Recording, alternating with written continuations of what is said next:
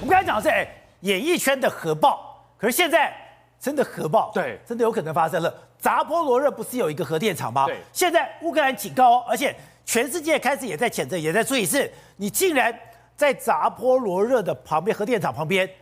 放炸弹，对，现在来讲的话，乌俄战争已经打了十五个月了，俄罗斯呢节节败退，那怎么办呢？他不敢用核武器，他竟然把脑筋放在核电厂，核电厂下面呢旁边有一个冷却池，但现在呢，乌克兰的情报局长出来讲了，他已经发现了，在这个冷却池的周边呢埋下了炸弹，如果一旦引发核爆，会冲击到六个国家，到底是哪六个国家？我不知道。福岛就是因为那个电池坏，被被淹水，淹水了以后发电机坏掉，发电机坏掉了以后，我的水进不去，对，进不去以后我的冷却水出问题，不能冷却我就一直热，一直热，一直热，变成了核心融合，哎，就现在。他要把冷却池给爆掉。对，在过去核福岛这件事情是因为地震。好，那这个部分的话，如果你把它给炸掉的话，冷却池就失去功能，失去功能。如果你核在运作的过程当中，马上就会发生核爆，就不能冷却啊。对，不能冷却。发生核爆之后呢，其实不只是乌克兰哦，还有谁呢？其实发生核爆之后呢，会波及周边三万平方公尺，乌克兰受害。土耳其，土耳其就隔就下面了，白俄罗斯、摩尔多瓦、罗马尼亚，甚至始作俑者埋炸弹的俄罗斯周边都会受到冲击啊！俄罗斯打一个七伤拳，对，我伤敌一千可以自损八百。对，现在来讲的话，因为已经没有办法了，已经没有其他的功能，这呃没有办法，其他摩尔多出交之后呢，就用这个，但这个真的是非常非常可怕的一招。好，另外来看的话，最近来说的话，他们一路上撤退，撤退的话，俄罗斯就只能干嘛？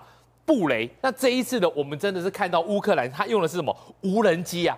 我们看一下画面，无人机来投弹，投弹的过程当中呢，他找到了一个地雷堆，这些地雷堆呢是准备要去布雷的，就在这个路边，然后呢他就慢慢的瞄准，慢慢的瞄准，那这个地雷呢已经锁定好之后呢，两次瞄准之后就进行投弹，那投弹下去之后呢，整个就慢慢慢慢慢慢慢慢的飞。接着就直接砰的一声就把这个地雷堆给引爆了，所以现在来讲的话，这个俄罗斯真的没有招了，因为无人机已经可以做到这么精细了。哎，然后所以他之前用排雷索，排雷索我可以把一个六公尺宽的地面给打开来。对，现在不但有排雷索，我现在可以用无人机在空中丢弹。对，现在来讲的话，在皮亚提卡基这个地方，如果被攻克下来的话，后面无险可守。所以俄罗斯呢已经没办法了，因为他必须要往前去冲，不然的话亚速海被打通之后，它整个传输、整个运输补给都会出现问题。好，在这个地方呢，他尽情去攻击。我们看一下这个画面，他用了一个战车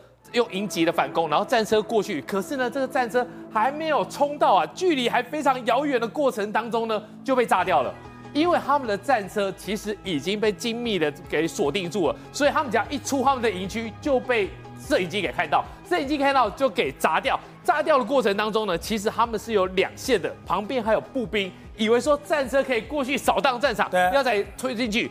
结果三个小时呢，二十四小时之内死了一千一百名的士兵。所以现在来讲的话，有一个亲俄的一个民兵指挥官直接告诉普丁。还有包括俄罗斯的这些高层，俄罗斯不会有胜利的机会，因为不只是普丁，连高层每一个人都活在幻想里面。实际上面第一线的战场，他们是节节败退的，根本没有一丝的机会可以往前来步推进。所以我要在皮亚提可基里面，我我要做反攻，反攻我的一举一动居然被对方看得清楚，我在才一动就全部被炸掉了。那现在来讲的话，乌克兰直接用一个比较好的方式，这一个东西是 BTR。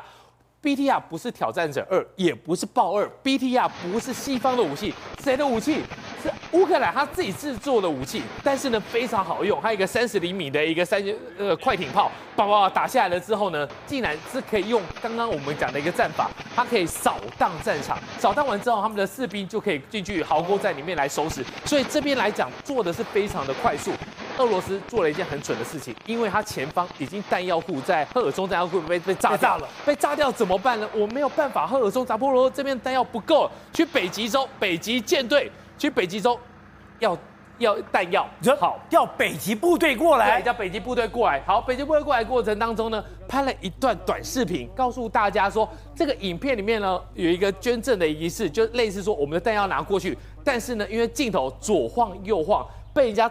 点出来，你这个地方是在哪里？没错，就是这个影片。好，我们要把这些弹药，然后我们讲的话呢，就是我们把把这些弹药要给交到了这些前线去，然后呢，我们一定要坚决的得呃坚决得到胜利。就这是北极部队，对，北极部队在左右摇晃的过程当中呢，后面的地形地物被人家发现了，被人家发现的话，暴风之影，棒的就过去了。不只是刚刚放影片的地方，现在被炸掉了。对你那个影片哦，其实你放个照片，或者你干脆就不要放。你到底你要运运补之前，你干嘛要拍这个影片？地形地物被发现之后呢，暴风之影直接一声就把它给炸掉。所以现在来讲的话，北极部队那边也都没有枪炮弹药了。另外来说，BBC 他做了一个统计，他说过去一开始在打仗的时候，以为说呢这个东西应该是得地两瓜，应该是很轻松的，所以呢他投注了很多的军官去打，打到。最后半年，呃，打了半年之后呢，发现打不下去了，开始出现动员兵，开始出现了囚犯，开始出现了民兵部队之后呢，快速死亡啊！你投入了这些动员兵、这些囚犯都没有用，所以呢，很快很快，就最近三个月，非职业军人死亡人数多得多。这倒告诉他们说，接下来恐怕到了秋天，你要再进行第二波的动员。但是俄罗斯还有没有人愿意上去打仗？应该是没有了。好，董事长，昨天我们讲的。昨天普里格金，也就是瓦格纳的这个领导人，做了一个非常耐人寻味，就是我要跟国防部签约，我拿着合同进到了国防部，就没想到国防部的收发人员看到普里格金，吓死了。第一个我把窗子关起来，第二个我把你的东西给丢出去。你说这个东西耐人寻味。还有普里格金今天更不客气了，他现在直接对着俄罗斯的高层痛骂了。我们从普里格金的反应啊，来解读这个俄罗斯内部的这个权力斗争到底发生什么事情。因为这个布里格金应该是什么？他战场指挥官，他擅离职守，跑到俄罗斯去骂人呢。那个在那个战场，他不是在那打，那他不是不是在打仗吗？不，不是在热战中打的，打的打的稀里哗啦的，他跑到俄罗斯国国防部去吵架。所以代表什么意思？代表谁谁后面他要有人在挺他嘛？哦，谁挺他？对，谁挺他？对呀、啊，这个绝对不是普丁。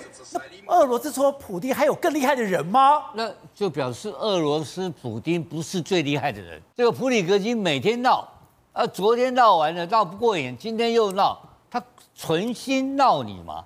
他存心闹你，真的是为为了闹而闹吗？他只是为了他的这个瓦格纳的钞票而闹吗？不然呢？当然不是嘛，他很简单，夺权，夺权就是这个战场的主导权，他要拿下来。谁能够掌握俄罗斯战场的主导权，谁就能够掌握到全世界的主导权。因为现在世界的谈判都要跟你谈，对，对不对？而且我们要讲啊，老毛曾经讲过，枪杆子出政权。枪杆子出政权不是在中国，在全世界都是。是，所以我们现在有几个假设已经出现了嘛？普丁不是唯一的一个这个俄罗斯的这个这个决策者，他不是唯一的决策者。所以普丁的力量已经被很多人分销消掉、消掉、消掉了。那这个普那这个普里格金的背后一定有一些很多力量在操作。所以我们看到最少两挂以上的人在对决。在两挂以上对决情况之下，我请问你，他有没有美国中情局，或是说其他北约的这些军事力量或财团力量介入？当然有，当然有嘛。因为你曾经讲过，当整个苏联解体之后，其实美国的 CIA 是大举的进到了，从来都是在莫莫斯科的量最大，就是美国的大使馆的管管员是全世界的排名第一名嘛。对，哪那么多人去那边干嘛？他们去会什么东西啊？全部都是中情局派的人嘛，所以他们长期布局了。所以我意思说，这个开始这个普里格金的这一枪打出去的意义，而且他可以肆无忌惮在莫斯科发言，然后媒体挡不住他，对，挡不住，那就那就是。不是我可以堂而皇之进到国防部，那我还要跟国防部递件，你跟国防部递件的时候，我后面还有一个摄影机拍，还全程拍，全程拍以后，我还可以让你全身而退。那今天又开始在骂。现在开始在骂，又开始在闹，所以我我的想，而且这个人你看出身卑微嘛，他只不过是一个炒菜的一个厨，对，厨师出身的，对不对？他只是一个普丁的一个普丁的厨子嘛，那搞到今天变成军头，搞这边军头，所以我我要再强调一个什么概念，就是说莫斯科的这个整个政治的斗争是非常残酷的展开，而且你知道莫俄罗俄罗斯人的斗争啊。跟全世界都不一样，怎么不一样？他一定要你命的嘛？真假的？他他有办法要你命，他要不要打毒针啊？看他那个反对派一关就给你关到一个很奇怪的一个监牢里面，关到你人都快废掉。因为有一句话叫做“俄罗斯人没有眼泪”，俄罗斯人是最无情的，非常冷血的不得了，残忍的不得了，然后他在这边来去自如，嚣张不得了。那代表了什么东西？代表着这个游戏快要结束，代表这个整个政权是面临到一种可能是一种化学变化中的瓦解当中。对，而这个瓦解当中的。掌握的情报的人跟操作人到底是谁？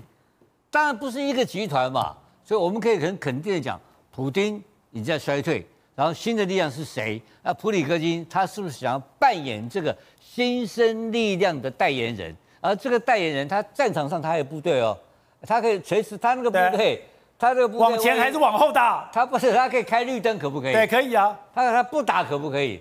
所以他有太多的左右的空间。然后这个老小子别的地方不去，他跑到莫斯科去闹，这是这是滑天下之大稽。全世界的军事军事的这个史上，近代的军事这个史上来讲的话，第一次有出出现这种怪胎，然后居然能够在莫斯科在那横行无阻的变化，就从就从现在开始。好，体会，真的现在俄乌战场上面的整个发展。已经对俄罗斯内部造成一个极大的冲击吗？因为之前就一直在传说瓦格纳军团不甘于只是为人打仗，他要夺兵权。而当时这个他曾经讲哦，普里格曾经讲，在俄罗斯，普丁是老大，我就是二把手了。那瓦格纳集团就是个雇佣兵，我们一直在强调这个概念，他是为钱打仗，不是为国家打仗。现在哪里有钱他就往哪里走，而且他过往来讲在非洲的业务来讲做得好好的。你今天把他调到了这个俄乌战场上去之后，事实上现在绍伊股就要做什么事情？要收编他。但是要收编他的时候，那他怎么可能跟他谈条？可能谈好条件？干嘛交出兵权？条件是不可能的，因为为什么呢？因为照道理讲的话，这个瓦格纳集团他想要趁着这个俄乌战争的过程当中再壮大自己，但是他现在。除了这个过程当中去偷窃俄俄罗这个乌克兰呃俄罗斯的相关的国防的一些相关的后勤补给设备，这一笔账绍伊古还没跟他算呢，你现在还在跟我讲说那个契约不签或怎么样之类的，所以你讲那个条件完全是没有办法，双方没有办法合意的。所以对这这个绍伊古来讲的话，今天其实这个呃瓦格纳集团这一个哈，他本身来讲的话，你说他要去成为总统候选人，然后成为明年的这个夺取普丁的这个权位的。我相信呢，其实很多人对他也是有意见的。哦，但是问题是什么？问题是现在两边僵持不下，因为普丁来讲的话，你想说这个人越来越壮大，那我怎么办？那对他来讲的话，他现在。钱没得赚了，我伤亡那么重，你后勤补给又不给我，那我现在怎么办？对，最好就退出这个战场上嘛嘛。所以现在来讲的话，就是说战争到了后期来讲，你就会看得出这些俄俄军来讲的话，他们内部的内讧非常非常严重。那现在呢，其实啊，这个绍伊古他们已经想好了，因为今天来讲，乌克兰的军队最终就是要取克里米亚。对，所以其实他现在已经在克里米亚都已经开始在。挖壕沟啊，做摆阵啊，等等之类的。我刚才讲的是普里戈金，基本上来讲的话，应该也不会去插手这些事情了。你要败，基本上就看着他败。反正我回到非洲，我还有好好好钱可以多钱可以赚，因为很多国家要雇佣他嘛。所以对他来讲的话，今天来讲的话，既然夺不到俄罗斯的相关的资源，也不愿意臣服于俄罗斯的正规军，那这时候呢，可能最后的下场就是回到非洲去了。